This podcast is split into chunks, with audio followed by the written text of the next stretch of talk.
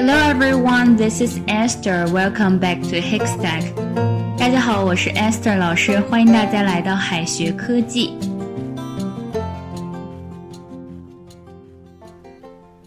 盐呢，是我们日常生活中必备的调味品，英文叫做 salt。salt，它的形容词呢是 salty，表示咸的。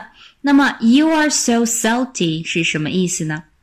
它可不是你很闲的意思哈。这个句子呢和人的心情有关。salty，you are so salty，意思是你很生气。salty 在形容食物的时候表示咸的，形容人时则表示心情不好或者是很生气。在年轻群体中呢较为常用。What's up? Why are you so salty? What's up? Why are you so salty? 怎么了？你怎么这么生气啊？Salt something down 表示腌制。Salt something down. The salt of the earth 表示诚实善良的人。The salt of the earth. Do one's nut 表示火冒三丈。Nut 是坚果的意思，但是在俚语当中呢，通常有其他的含义，比如说 hard nut。 Hard nut 表示难对付的人，be off the nut 表示发疯，都跟坚果没关系哈。Do one's nut 火冒三丈表示非常生气。平时我们说哈气炸了，就可以用这个短语。Why didn't you answer the phone? Your mom is doing her nut. 你怎么没接电话呀？你妈妈都气炸了。Why didn't you answer the phone? Your mom is doing her nut. Walk on air 意思是欢天喜地，air 是空气嘛。Walk on air 它并不是指在空中行走啊，而是说一个人非常的开心。人特别开心的时候，走起路来往往也很轻快哈。所以说呢，就用 walk on air 来形容一个人特别开心。The little girl feels like she is walking on the air. The little girl feels like she is walking on the air. 这个小女孩感到特别的开心。Be on cloud nine. Be on cloud nine，意思是乐不可支。Cloud 表示云，cloud nine 有点像这个汉语当中的九霄云外，可以理解为想象中的天堂。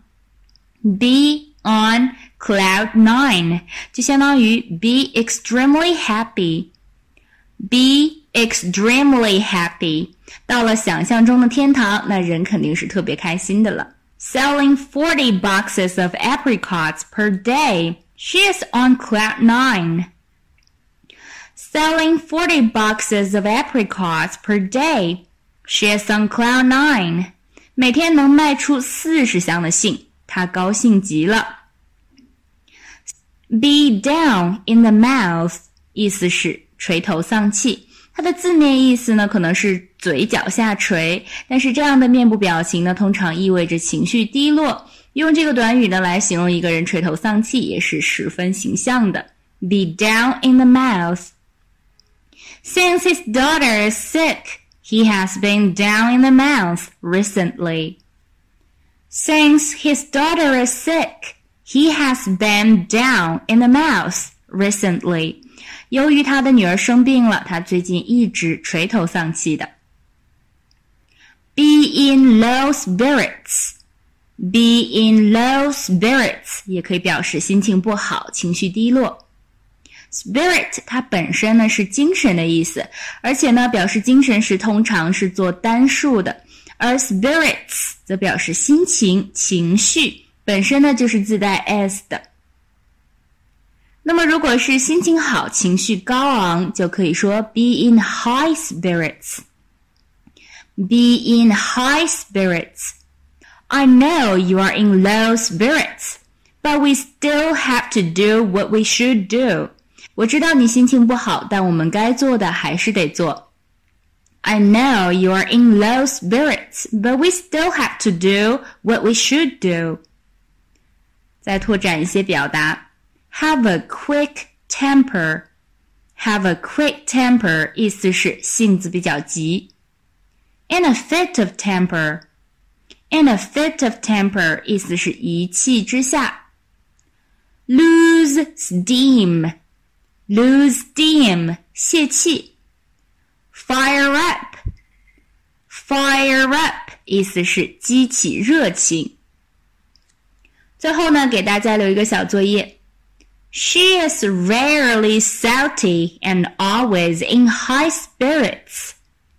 She is rarely sulty and always in high spirits. 这个句子应该怎么翻译呢？同学们别忘了在留言区写下你的答案哦。好的，我们今天的分享就到这里了，下一期再见哦，拜拜。最后再告诉大家一个好消息，Jimmy 老师要给大家送福利了。免费赠送风靡全球、轻松幽默的美国生活喜剧《生活大爆炸》（Big Bang Theory） 一到十二季，全部都有中英文字幕。这是一个非常有趣的学英语原版美剧的视频，你值得拥有哦！欢迎添加微信号 o h k 零零八 o h k 零零八，即可免费获得，一共两千九百九十九份，先到先得，送完即止哦。All right, this is Teacher Kathy. I'm waiting for you in His Text English. 我们下期节目不见不散。